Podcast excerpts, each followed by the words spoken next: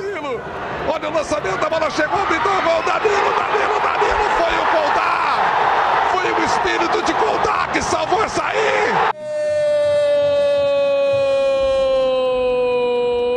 O do Marcílio Dias. Caixa!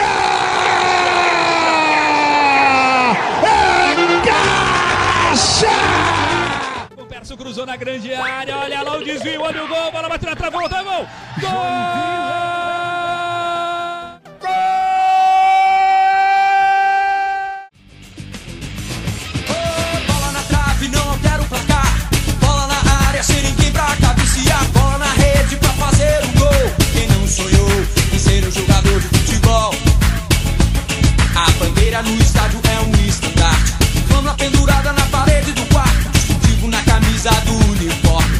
Coisa linda é uma futebol. Fala galera, muito bom dia, boa tarde, boa noite para você que acompanha a nona edição do nosso podcast Resenha Titular, podcast que te deixa na cara do gol para saber as informações do esporte de Santa Catarina e também com destaques para o futebol nacional e internacional. Hoje a gente tem uma presença ilustre aí, um convidado que a gente estava tentando há bastante tempo, mas antes eu vou fazer a apresentação, como sempre, meu parceiro Anthony, que vai comentar participar da edição de hoje. Fala, Anthony. Fala Wesley, fala galera aí que acompanha o nosso resenha titular. Já estamos na nona edição aí, o tempo voa. Estamos quase chegando na décima edição. E aí a gente, como tu falou, né, a gente tem uma- um convidado muito especial aí, o Lucas Brunet, presidente do Marcílio. E a gente agradece muito a presença dele. Foi difícil, né, Lucas, da gente conseguir aí se ajeitar, mas finalmente deu certo e a gente agradece muito a tua presença, cara. Beleza, Anthony? Beleza a todos aí que estão nos ouvindo. É um prazer estar falando com vocês. Realmente foi difícil a gente se acertar né, nos horários, nas datas, mas graças a Deus, vamos lá, estou aí para contribuir. Às vezes a gente tem está no meio do campeonato, então tem, tem viagem, tem concentração, tem idas e vindas, e, e paralelo a isso a gente tem as nossas atividades também, tem família, tem tudo isso. Mas vamos lá, vamos, vamos, vamos bater um papo, eu tô, tô à disposição de vocês aí. Show, beleza, Lucas.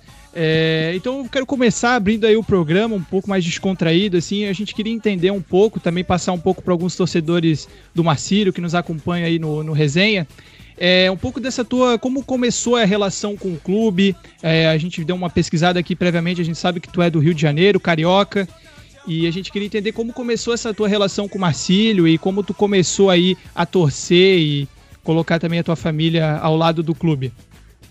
Cara, é, é uma, uma história bem curiosa, né? Porque, é, como você falou, eu sou do Rio, né? Sou, sou nascido criado no Rio, então eu.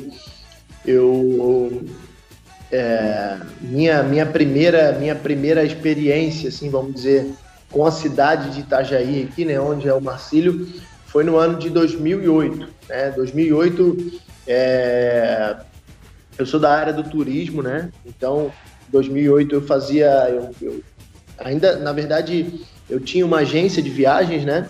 E, e, a gente organizava caravanas. Na verdade, o nosso foco nessa agência de viagens era caravanas para a Terra Santa. A gente trabalhava com o mercado cristão, né? O mercado religioso. A gente fazia caravanas religiosas para Israel, toda a Terra Santa, Egito, Turquia e etc, né?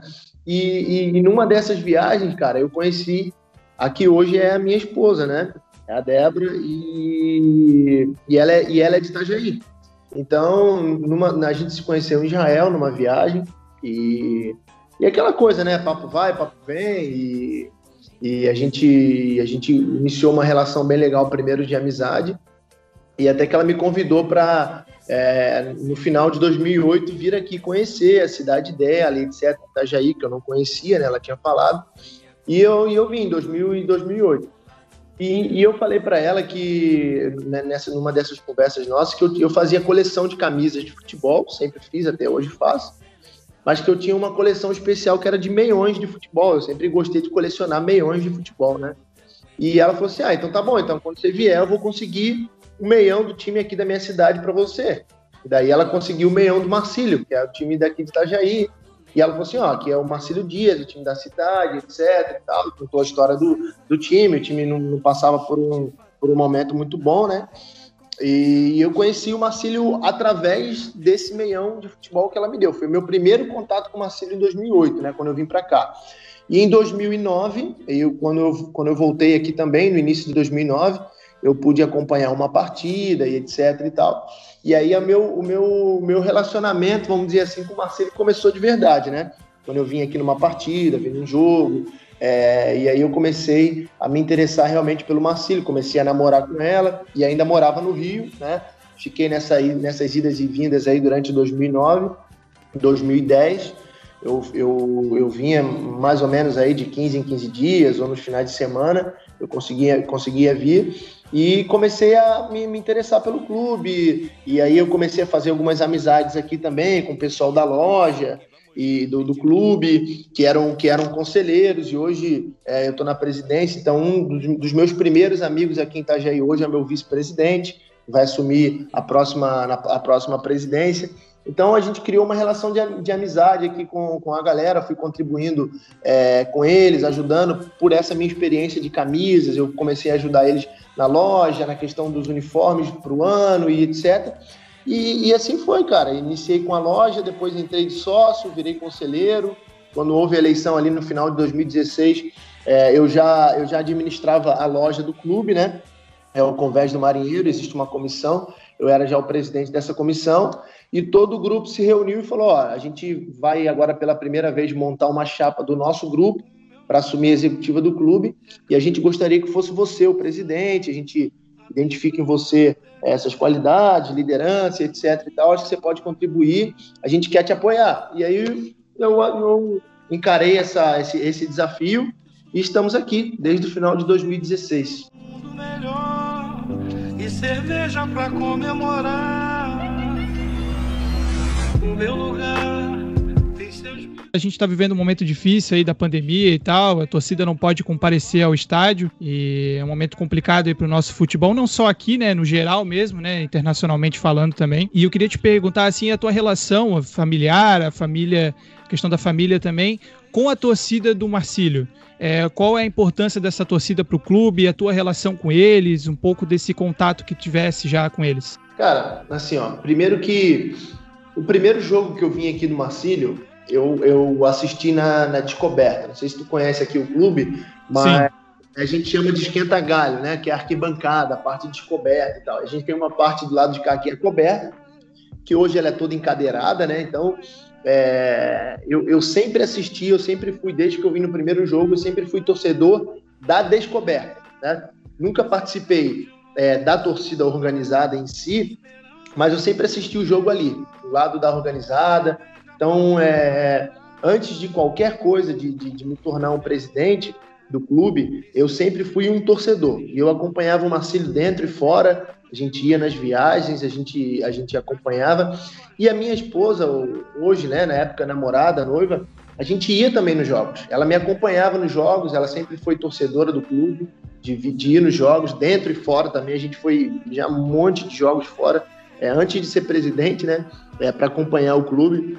E um dos fatores, cara, eu posso dizer isso para você hoje, é um dos fatores que, que, que, que foram determinantes para que eu continuasse na presidência e que e essa presidência não me é, não, não chocasse com os nossos com, com os nossos compromissos familiares é que ela, né, que, que a minha esposa, ela sempre foi torcedora do Marcílio. E, e ela tem prazer de vir nos jogos. Então nunca é aquela coisa de da esposa que fica em casa e que o marido vai no jogo e ah, já vai no jogo de novo. Já vai me deixar aqui de novo, mais um final de semana. Ah, vai viajar, então tipo assim, ó, ela sempre me acompanhou, né? Então ela sempre foi uma incentivadora é, nessa questão do Marcílio também. Então, hoje a gente tem uma filha aí que vai, vai, vai completar dois anos e ela foi, ela, ela, vou dizer que ela nasceu aqui dentro, né? Ela na barriga da mãe vinha, vinha nos jogos. Hoje ela adora futebol, ela adora o Marcílio, ela, ela, ela fala as cores do Marcílio. Se você pergunta para ela, filha, onde é que você quer passear? Ela fala que quer passear no Marcílio, que quer vir aqui no Marcílio, e sabe uhum. e, e, e ela nasceu no dia do jogo, no dia 24 de fevereiro, ela nasceu aqui. E bem aqui do lado do estádio tem a maternidade, né? E ela nasceu no dia do jogo Marcelo Chapecoense, que a gente ganhou de 2 a 0 e foi muito legal porque enquanto ela estava nascendo, como o estádio é colado aqui, a gente ouvia tudo, né? A gente ouvia o barulho dos gols e, e lá na maternidade e ouvia aqui o jogo rolando. Foi, foi meio que na hora do jogo assim que ela nasceu. Então, ela tem uma relação muito legal com o Marcílio, assim como a gente tem a nossa família. Então, acho que isso contribui muito, sabe, cara? E isso, isso ajudou muito também para que o Marcílio se tornasse o que se tornou hoje, nesses últimos anos, que é um clube familiar, que, que, foi, que foi a volta das crianças, né?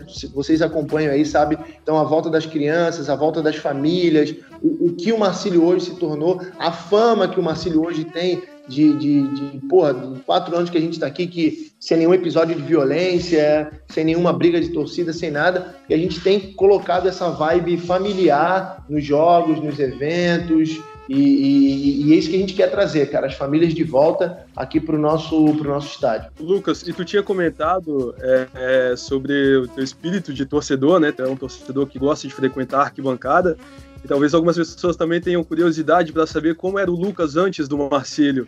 É, como tu morava no Rio, tu já tinha esse espírito de frequentar, esse hábito de frequentar as arquibancadas, os próprios estádios, tinha simpatia por algum time. E a segunda pergunta que eu te faço é como é a vida de um presidente de um clube de futebol em plena pandemia e todas as dificuldades que esse momento atípico fornece. É, cara, primeiro, é, na primeira pergunta ali, eu sempre, eu, no Rio, sempre fui muito envolvido com futebol, mas como torcedor, né? Eu sou de uma família é, portuguesa e no Rio, acho que quando você vem de uma família portuguesa, não tem muita escolha, né? Tem que torcer pro, tem que torcer pro Vasco. E, e eu, meu, meu avô vascaíno, meu pai vascaíno, e eu sempre eu sempre fui acostumado desde pequeno ir a São Januário, ir no Maracanã acompanhar o Vasco. Então, é, desde que eu desde que eu vim morar aqui, vamos dizer assim, em 2010, né? Eu não acompanho muito, assim, né? Eu, eu, claro, eu sei ainda das coisas do Vasco e tal, até porque tem muitos amigos lá, mas eu não me considero mais um torcedor, né? Eu, estou muito focado no Marcílio e, e sei lá, me, me, apaixonei tanto pelo Marcílio que não acho que não tem mais não tenho mais espaço para torcer pro Vasco. Mas na minha infância, na minha adolescência até eu vim para cá até o ano de 2008, ali 2009, eu, eu, eu torcia pelo Vasco, ia nos jogos, acompanhava e, e sempre tive sempre tive um, um, um carinho muito grande pelo pelo Vasco da Gama, pela pelas tradições portuguesas, obviamente, e, e, pela história que o Vasco tem, né? Eu acho que o Vasco tem uma história muito legal, muito bonita, de, de superação, de ajuda e etc. Então, eu sempre me identifiquei com isso. E aqui no Marcílio foi diferente, porque eu acho que o Marcílio tem uma história muito legal também, que envolve, é, que envolve luta, né? Do, do próprio nome do Marcílio Dias, é, envolve uma questão racial, é, porque o Marcelo Dias foi um herói da Marinha, o único herói é, negro que a Marinha teve, né? Então, um cara que, que, que honrou a sua pátria. Então, tem, tá, acho que tem muita, tem muita coisa relacionada, eu acho que Marcelo e Vasco. Então, acho que e, e eu me identifiquei com isso. Em relação a, em relação a a, a pandemia, cara, é, é, um momento muito difícil, né, cara? Eu vou te dizer que dentro do, dentro do futebol brasileiro, eu acho que nós nunca passamos nada parecido. Já passamos crises financeiras, é, crise na nossa nação, tudo, tudo já aconteceu, né? Corrupção e etc. Mas essa questão da pandemia foi muito atípica. Primeiro porque mexe no lado financeiro, né? Segundo, o lado psicológico. Ninguém sabe o que vai acontecer ninguém sabe exatamente o que é esse vírus, quando vai acabar, é, onde ele está, como pode, quando que vem a vacina, se vem. E eu acho que o fator determinante é a questão do público. Né? É, nós aqui no Marcílio, é, nosso principal patrocinador sempre foi a torcida, né? Tem a casa cheia, tem a questão da bilheteria, a questão da venda das bebidas, a loja, os produtos do clube, o que movimenta aqui para a cidade, o que movimenta para o entorno. Então, daí eu acho que o, o, o principal foi perder isso, né? O apoio da torcida dentro de campo porque o Marcelo sempre foi acostumado a jogar com o apoio da torcida, ter essa pressão, isso sempre fez bem para os nossos atletas, né? E a questão financeira, cara, a gente perde muito, é... pô, vou te falar que a gente perde 150, 200 mil cada jogo que a gente não pode fazer em casa, né? Que a gente tem feito jogos com público sempre com o estádio lotado, então isso gera essa receita para gente e hoje a gente não tem isso, né? Então isso tem feito muita diferença no nosso lado financeiro tivemos que baixar nossa folha, baixar nossos investimentos, é, parar um pouquinho as melhorias que a gente estava fazendo aqui no estádio, estrutural, é, questão do nosso planejamento estratégico. Então, cara, influenciou tudo. Não só para gente, né, mas para a maioria dos clubes pequenos, eu posso dizer assim, que dependem da torcida. E quando eu me apaixonei, não passou e aí, agora entrando um pouco na questão da gestão mesmo, da tua gestão, à frente do Marcílio Dias, eu acompanhei uma entrevista né, que fez para a ESPN, uma entrevista que saiu no site, no caso, né? Falando sobre a relação, inclusive, da Luísa Brunet com o Marcílio Dias. Mas entrando nos méritos da gestão. Nessa entrevista, tu disse, nessa matéria, tem um depoimento teu que tu disse que quando a, a gestão entrou, o Marcílio Dias, ela descobriu uma vida, dívida trabalhista de 9 milhões de reais e 70 ações movidas assim na justiça. Qual que é o cenário atual do Marcílio em relação a isso? É, essa, essa dívida de 9 milhões aí, na verdade, não é só de trabalhista, né? Tem, tem, tem as dívidas tributárias junto também. É, cara, a nossa realidade hoje é, é, tá, bem, tá bem diferente né, de quando a gente entrou, porque é, quando nós desenvolvemos o nosso planejamento estratégico, né, que está lá no site, no portal da transparência, é, uma das coisas que a gente colocou, um dos pilares, é o saneamento das dívidas, né? Que a gente entende que não adianta você fazer futebol, você fazer um time, você fazer é, um elenco para um, uma temporada, se você tem aí um, um passivo muito grande, né, para pagar e o que a gente precisa é, é se livrar disso, né, para ter um clube estruturado financeiramente e, e, eu acredito que a partir daí a gente vai conseguir sim se consolidar no cenário nacional e poder alcançar voos maiores. Né? Não adianta a gente brigar para fazer time, fazer uma folha de 300 mil e, cara, alcançar os objetivos de subir, de até ser campeão de alguma coisa, mas, cara, a, a, a, nossa, a, nossa, a nossa dívida vai continuar lá, né, cara? Eu acho que seria inconsequente da nossa parte fazer isso. Então, hoje o que, que a gente tem, cara? Hoje a gente tem é, posso dizer para você aí, 85%, quase 90% de todas as ações ou quitadas é, ou parceladas, né?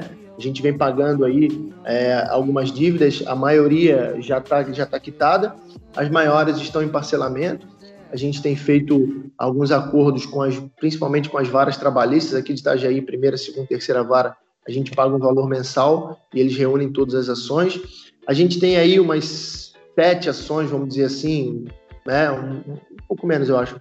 É umas sete ações que são é, de outros estados, que a gente tem feito é, acordos também. Então, é, cara, eu acho que a gente tem três ou quatro ações que a gente é, ainda não conseguiu chegar num acordo, né? Mas tirando isso, tudo está bem, tá bem organizado para que eu acho que mais aí um ano e meio, dois anos, a gente tenha tudo quitado, tudo pago, e aí vem aí um novo Marcílio Dias dentro desse período, né, de um ou dois anos, é, para que a gente comece zerado, sem dívida, com todas as certidões, tudo negativado, e aí sim, com a renda, com a volta da torcida, com os espaços que a gente tem aqui é, de aluguéis maximizados, com, com novas receitas, Aí eu acho que a gente vai ter um Marcílio muito forte, vindo muito forte aí para brigar, não só no cenário estadual, mas no cenário nacional. A gente tem um grande objetivo de, nos próximos seis anos, aí estar consolidado entre os 60 principais clubes do Brasil, brigando para chegar numa Série B. Eu acho que isso é bem possível com o saneamento das dívidas e com toda essa estruturação financeira que a gente tem feito aqui no clube. Mentir, mentir. Ô Lucas, é, é, inevitável a gente falar também da questão da rivalidade, né? A rivalidade com o Brusque, a rivalidade com os clubes aqui do litoral, né? Eu acho que essa, essa rivalidade ela vai além das quatro linhas, né? E eu acho que bem como tu pontuou ali, a questão da gestão ela é fundamental, né? A gente vê aí clubes grandes do país que estão passando por momentos complicados justamente pela má gestão, né? Eu acho que é interessante do jeito que tu passou para a torcida ficar tranquila que pelo menos quanto à tua gestão e a próxima que vai vir, que é na mesma chapa, né? Pode manter o mesmo. continuar o teu trabalho, né? Mas o que eu ia te perguntar é justamente nessa questão da rivalidade. É, a gente vê aí o Brusque, né, que vem muito bem, tá brigando aí pelo acesso à Série B. A gente vê também um rival mais ao oeste, que é a Chapecoense, que provavelmente subirá à Série A até como campeã, do jeito que a, como a própria campanha vem dizendo. É, o Marcílio se espelha em algum clube aqui de Santa Catarina? Tem algum clube que vê como, como uma alavanca aí para impulsionar o clube? Claro, com certeza, cara. É, eu, eu vejo assim, ó. Se tu analisar o futebol catarinense, é, há 10 anos atrás, cara, 10 anos atrás foi ontem, né? Vamos, vamos dizer assim. É, 10 anos atrás, cara, a Chapecoense era, pô, com todo, né, com todo respeito que eu vou dizer isso, com toda humildade, a Chapecoense era menor do que o Marcílio. Ou, vamos dizer, ou igual ou menor do que o Marcílio, né? Há 10 anos atrás. A Chapecoense teve uma queda é, para a Série B do estadual e, e, e houve um, uma reviravolta, né? Vamos dizer assim. É, vocês, vocês devem lembrar que um clube desistiu e a Chapecoense então entrou no lugar. Sim. Né? É, então, é, isso nós estamos falando de 10 anos atrás. Né? 10 anos atrás não era nada. Então, é, depois daquilo, eu acho que a cidade e, um, e, e, os empresários da cidade, eles, eles se atentaram que, que, que, deveriam ajudar, né? que deveriam fazer a Chapecoense forte. E assim aconteceu. Né? A Chapecoense hoje tem um patrocinador que é o mesmo de 10 anos atrás, que é a Aurora, né? que acreditou no projeto, que, que incentivou. Então, o que, o que, eu vejo hoje, cara? A Chapecoense é um grande exemplo. Não só pela questão é, de, de, estar numa série, é, numa série A há pouco tempo atrás do brasileiro, não por isso. Mas por quê? Mas porque se estruturou, né? Porque é, se juntou com uma marca forte. Eu acho que a gente precisa isso ainda aqui no Marcílio. A gente está numa região muito rica aqui, que é Itajaí, Balneário, e a gente precisa realmente de uma, de uma parceria forte, assim como a Chapecoense. Mas a Chapecoense se estruturou. A Chapecoense hoje tem um bom local para jogar. A Chapecoense tem um bom local para treinamento. Estive lá, a gente esteve lá no ano passado. É, um centro de treinamento com três campos bons, né? Simples, mas bom, né? A Chapecoense tem bons profissionais. A Chapecoense é, paga bem, tem, tem boa estrutura. Então, é, o que chegou por onde chegou não é por acaso. Não foi porque montou um time bom e conseguiu chegar e depois caiu por isso. Não. A Chapecoense ficou 4, 5 anos na Série A. A Chapecoense disputou Libertadores, disputou Copa Sul-Americana. Então, é, e, e, eu vou te falar uma coisa: nada tem a ver com a queda do avião, tá? É, muita gente fala besteira, a Chapecoense depois da queda do avião. Não, a Chapecoense já era grande. A Chapecoense já tinha uma estrutura grande, já vinha de boas campanhas, já vinha de Série A muito antes desse negócio do avião. Então, isso aí, isso aí é, é, é baboseira, né? É, eu acho que é, nos últimos anos a Chapecoense rateou um pouquinho na questão de, da administração, né? Eu acho que contraiu uma dívida muito grande por uma questão de má administração, mas na questão estrutural, na questão de planejamento, a Chapecoense sim é uma inspiração para a gente. É, o Brusque aqui do nosso lado, é, eu acredito que nessa questão estrutural ainda precisa melhorar bastante, né? Eu acho que na questão do time, eles acertaram bastante. Isso para a gente é uma inspiração realmente de manter o time, de manter a, base do time. Tem jogadores que estão no, no Brusque aí 4, 5 anos, né? O mesmo jogador de Cleiton, Neguete, Zé Carlos é, e tantos outros que a gente conhece aí. É, então eu acho que isso é legal. A administração do Brusque se manteve também durante esse tempo, mantendo um trabalho, eu acho que isso é legal. Mas na questão estrutural, eu vejo que o Brusque ainda tem dificuldade, joga num lugar que não é dele, né? Que não tem, não tem um estádio, não tem um campo, não tem uma sede.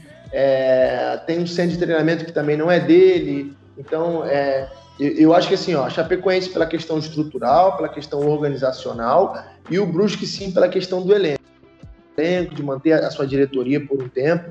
Eu acho que com certeza são inspirações sim.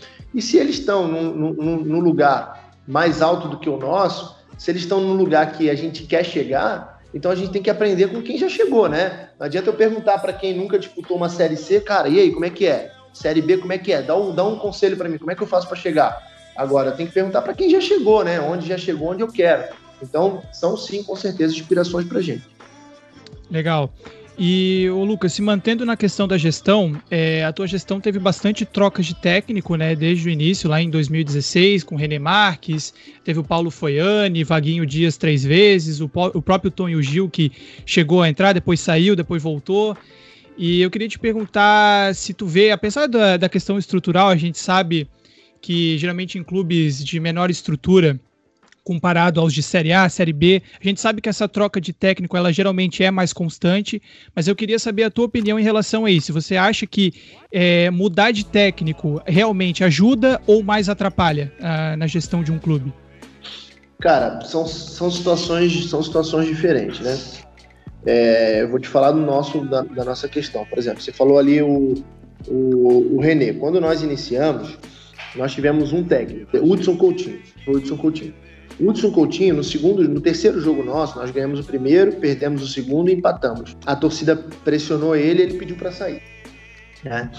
Aí depois entrou o Tonho Gil. O Tonho Gil não era técnico, ele era interino, ele era nosso, nosso, nosso gerente de futebol. Então, até que nós fechássemos com o outro técnico, que foi o René, ele entrou. Então, o René ficou no final do segundo turno da, do, de, da Série B 2017 e ficou o primeiro turno todo de 2018, ficou um ano como técnico, né? Lembrando que eu tenho, eu tô quatro anos no clube. É, depois, é, os resultados não, não, os resultados não chegaram. É, na verdade, não houve, não houve também uma demissão do René, né? Houve um acordo, porque ele entendeu também que não estava desenvolvendo o trabalho. Ele montou todo o time, né? Então, aí veio o Vaguinho. Então, vamos lá. A gente está já no segundo ano da minha gestão e eu não mandei embora nenhum técnico, né? Até agora, até o segundo ano.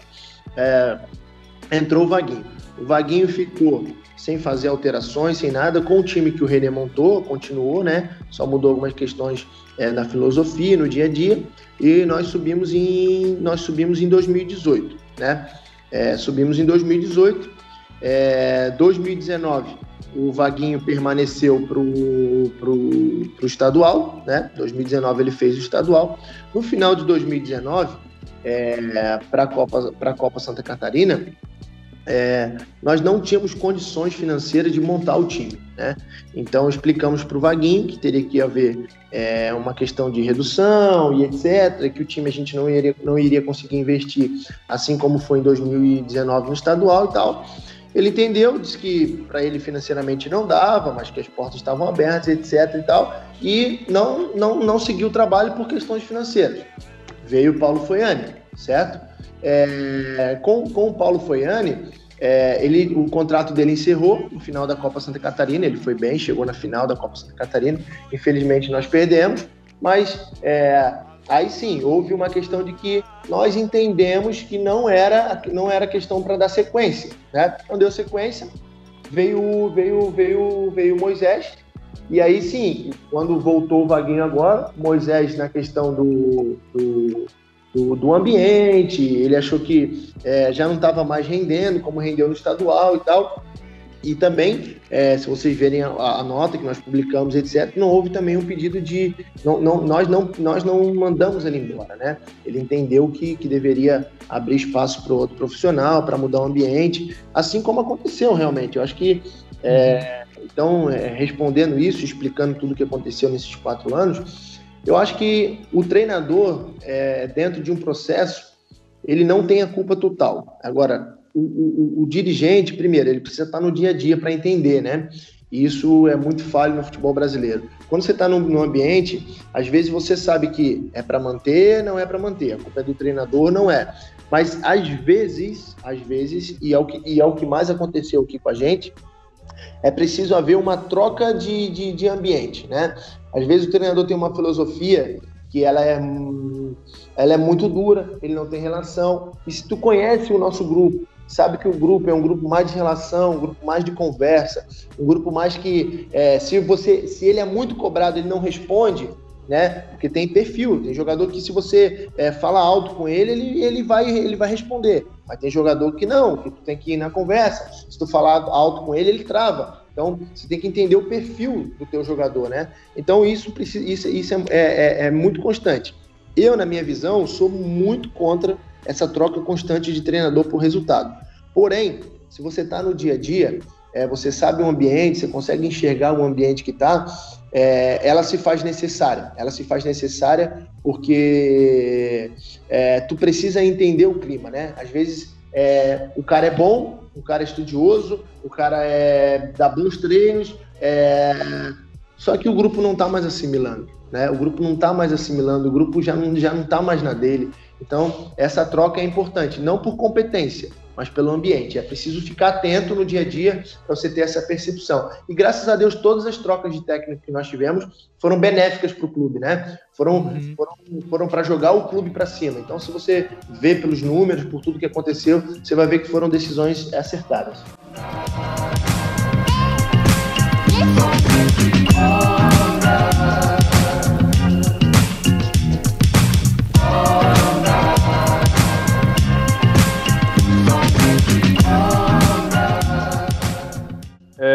Gostaria de trazer um episódio que aconteceu até depois da partida contra o Joinville, né, que o Marcílio soltou uma nota repudiando é, algumas agressões verbais a dirigentes após empate em 0 a 0 no Itajaí.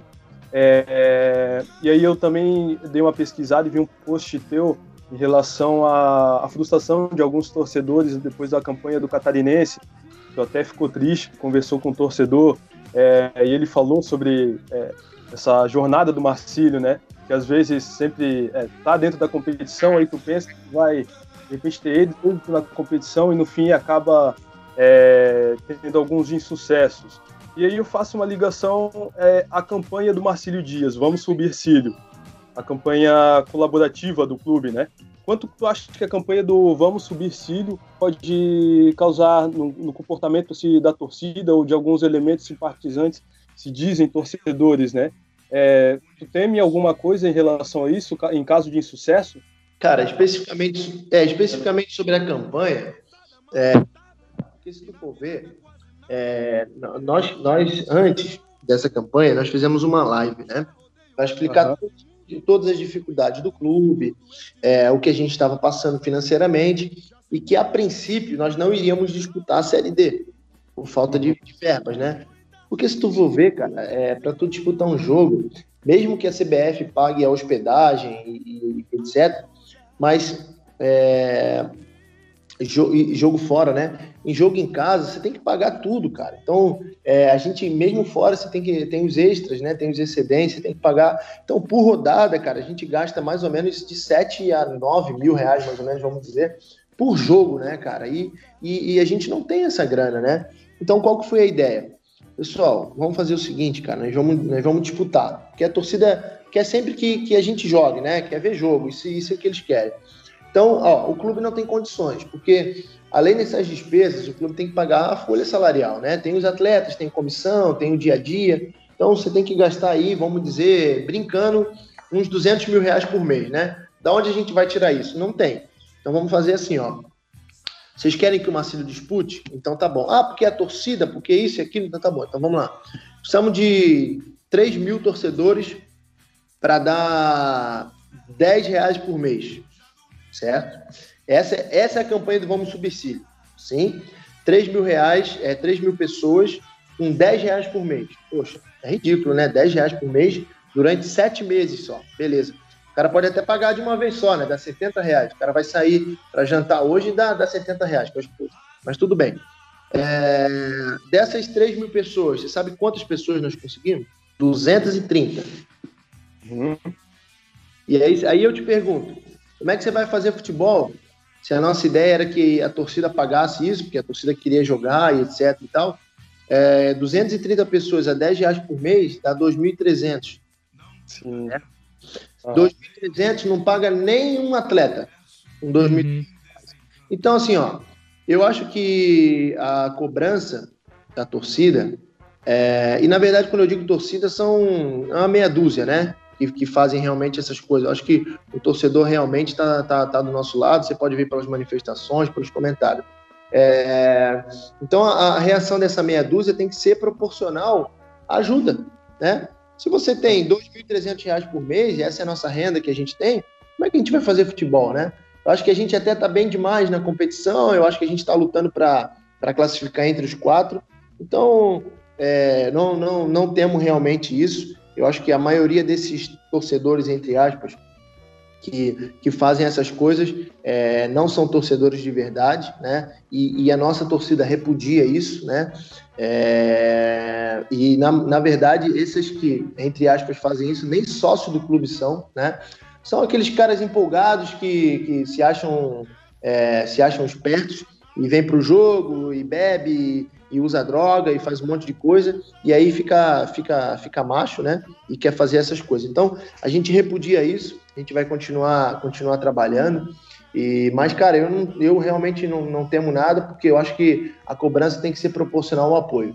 No dia que o Marcelo tiver é, com uma folha de meio milhão de reais, tiver dinheiro em caixa, tiver tudo certo, tiver e aí os resultados não vierem, aí sim, aí eu acho que eu acho que realmente, pô, tem dinheiro, tem estrutura, tá pagando em dia, tá tudo certinho, eu acho que tem que realmente cobrar. Mas, por dentro das dificuldades que, o clube passa, eu acho que a gente está vivo, né? Eu acho que a gente está disputando um estadual na primeira divisão, está disputando o Campeonato Brasileiro da Série D depois de sete anos, vir para uma competição agora que é a Copa Santa Catarina, com chances de conquistar uma, uma Copa do Brasil, é, vim de um final do ano passado de uma Copa Santa Catarina, chegamos na final, perdemos para o pênalti, é, chegar e jogar um estadual e, por exemplo, ganhar de uma Chapecoense que tem a folha 10 vezes maior do que a nossa, ganhar do Figueirense que tem 7 vezes maior do que a nossa folha. Então, fazer jogos grandes e, e disputar e dar alegria para o torcedor, eu acho que, cara, é, já é bem dentro da nossa realidade é até mais do que realmente a gente poderia fazer. É, ô Lucas, só uma questão ali que tu falou da Copa Santa Catarina, que como também a, houve a desistência do Brusque, né, de não mandou representantes para a reunião que decidiu os confrontos e os clubes queriam participar da Copa Santa Catarina, com a ausência do clube, que na minha opinião seria o favorito à, à conquista, o Brusque, né, tu vê hoje o Marcílio como quase que uma obrigação a levar essa Copa Santa Catarina, até pela questão do prêmio, questão de como o momento do clube e tal? Cara, eu não, eu não vejo como obrigação. Se você for parar para ver a questão de investimento, o Joinville vai disputar. Então, vou dar um exemplo hoje, tá? Hoje a nossa folha é abaixo dos 100 mil reais mês, tá? Nossa folha dos atletas. A do Joinville é 370, cara. Entendeu? Então, é quase quatro vezes mais do que a nossa folha, cara. Eu acho que a obrigação é, de ganhar é quem investe mais, né? Uhum. Eu acho que quem investe mais tem a obrigação de ganhar. Se for ver por tradição, o Marcelo tem tanta tradição quanto o Joinville tem, né?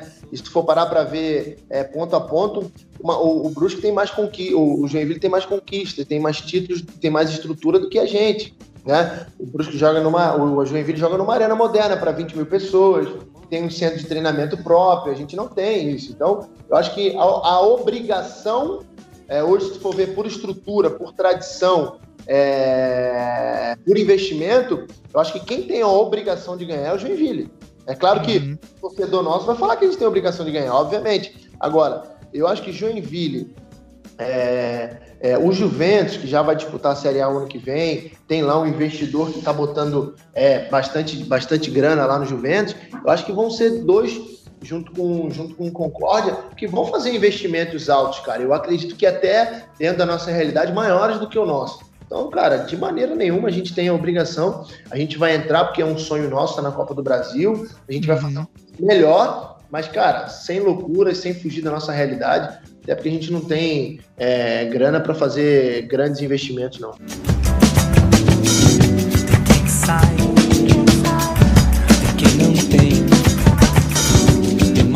Lucas, eu converso com, com alguns torcedores do Marcílio, da, da, época mais antiga, né? Até alguns parentes meus, e alguns questionam, assim, em relação ao fato de. Ah, por que não dá, é, talvez, mais oportunidade para jogadores, atletas da região? Eu gostaria de saber se tem algum planejamento em relação a isso. Cara, eu acho que é, as pessoas que estão com esse pensamento são as pessoas que não acompanham o clube, né? E se você, uhum se você for ver hoje, é, desde, que a gente, desde que a gente entrou, é, há quatro anos, a gente tem feito investimentos grandes na base, né? Disputamos todas as categorias, a gente tem hoje os meninos a partir de 9 anos, a gente tem o sub-9, sub-11, sub-13, sub-15, sub-17, é, treinando, jogando, disputando campeonatos, né? A gente tem hoje no nosso elenco profissional é, um goleiro da base de 17 anos, né? É o nosso, é o nosso goleiro, tem, é, tem estado com a gente aqui no profissional já mais, um, mais de um ano. A gente tem o zagueiro é, Luan, de 20 anos, jogando. A gente tem o menino Rogério, o atacante, que já está sete meses com a gente. É, acabou, acabou de completar 16 anos agora, já é profissional, tem contrato longo, longo com o clube. É, durante, durante os treinos, a gente tem mais quatro meninos, às vezes quatro, cinco, né? Meninos da base que já treinam com um profissional para fazer essa, essa ambientação. Uh, eu acho que, cara, eu acho que nunca a gente, nos últimos 20 anos, vamos dizer assim, né? Eu acho que nunca a gente teve tantos, tantos meninos da base treinando, tantos meninos profissionais.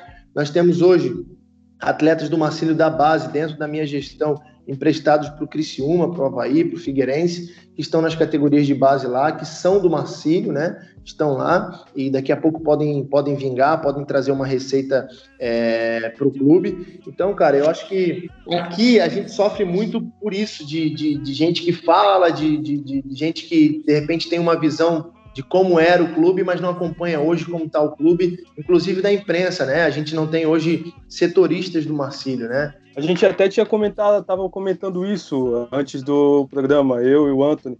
Em relação ao setorista, não tem tipo a, a falta de cobertura mesmo, né?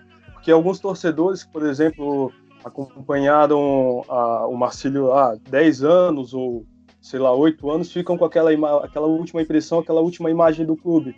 E se de repente não tem talvez tanta repercussão é, do que a gestão, do que é do período de transição que o clube é, passa, eles ficam com aquela imagem, né? É, exatamente. E aí você vê, por exemplo, uh, tem os órgãos de imprensa que, que eles cobrem o jogo, né, cara? Então é, é são analistas de jogo, né? Então, uh, eu tô aqui no clube todo dia, por exemplo.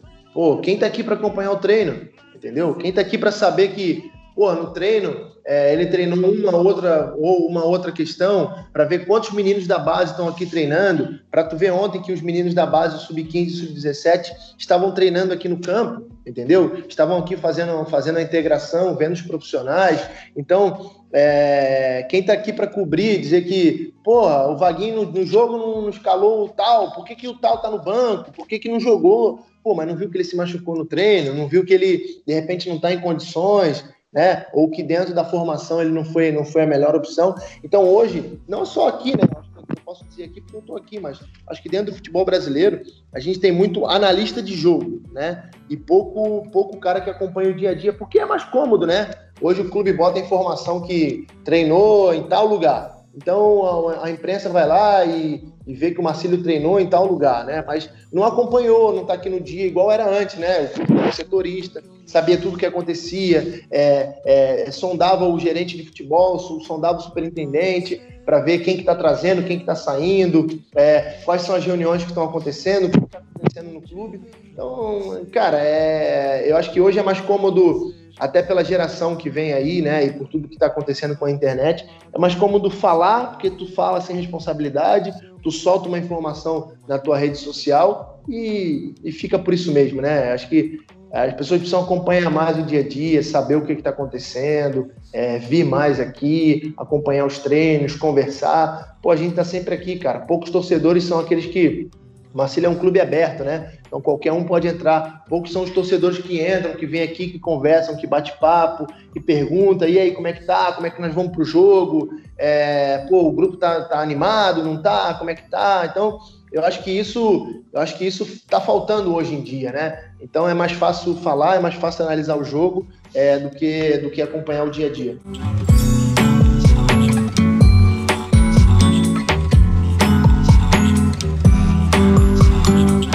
Legal. Lucas, é, a gente agradece muito a tua participação. Queria que tu passasse um, um recado para a torcida do Marcílio, planejamento futuro. Para o nosso torcedor, aquele que está que, que tá com a gente, que está tá dando força, eu digo que é.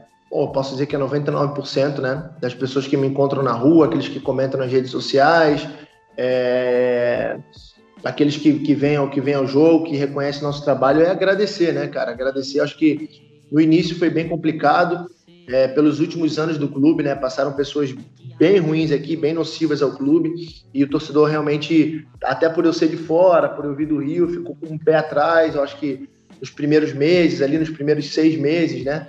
É, então ficou meio assim, com a pulga atrás da orelha, vamos dizer assim. É, mas depois foi apoio total, viu o nosso trabalho, viu nossa dedicação. A gente está diariamente aqui no clube, é, mudando o cenário, fazendo melhorias estruturais, físicas, financeiras, é, de ordem também é, é, é, de ordem estrutural, né? Eu acho que a gente tem mudado muita coisa nesse, nesse sentido. A filosofia do clube também está mudando. A gente está tentando trocar essa questão de, de, de, ser um clube familiar, de ser um clube legal para que as pessoas venham, para que os eventos aconteçam aqui na paz. Eu acho que isso a gente tem, tem conseguido. Então, é, de uma forma geral, agradecer pelo apoio, agradecer pela confiança é, essa volta da, da credibilidade do clube em relação ao empresário, em relação à cidade, passa também pela torcida. É, acho que esse orgulho que a torcida tem hoje de, de sair, de vestir a camisa, de brigar pelo clube, de, de acompanhar os jogos. Então eu fico muito feliz de, de poder, junto com a nossa diretoria, ter contribuído para essa mudança, para essa guinada. Acho que o Marcelo Dias voltou a ser respeitado no cenário estadual e em breve vai voltar a ser respeitado também no cenário nacional, né? Uh, a gente, cara, sobre uma perspectiva para o futuro, a gente desenvolveu um planejamento estratégico. Então aí frente.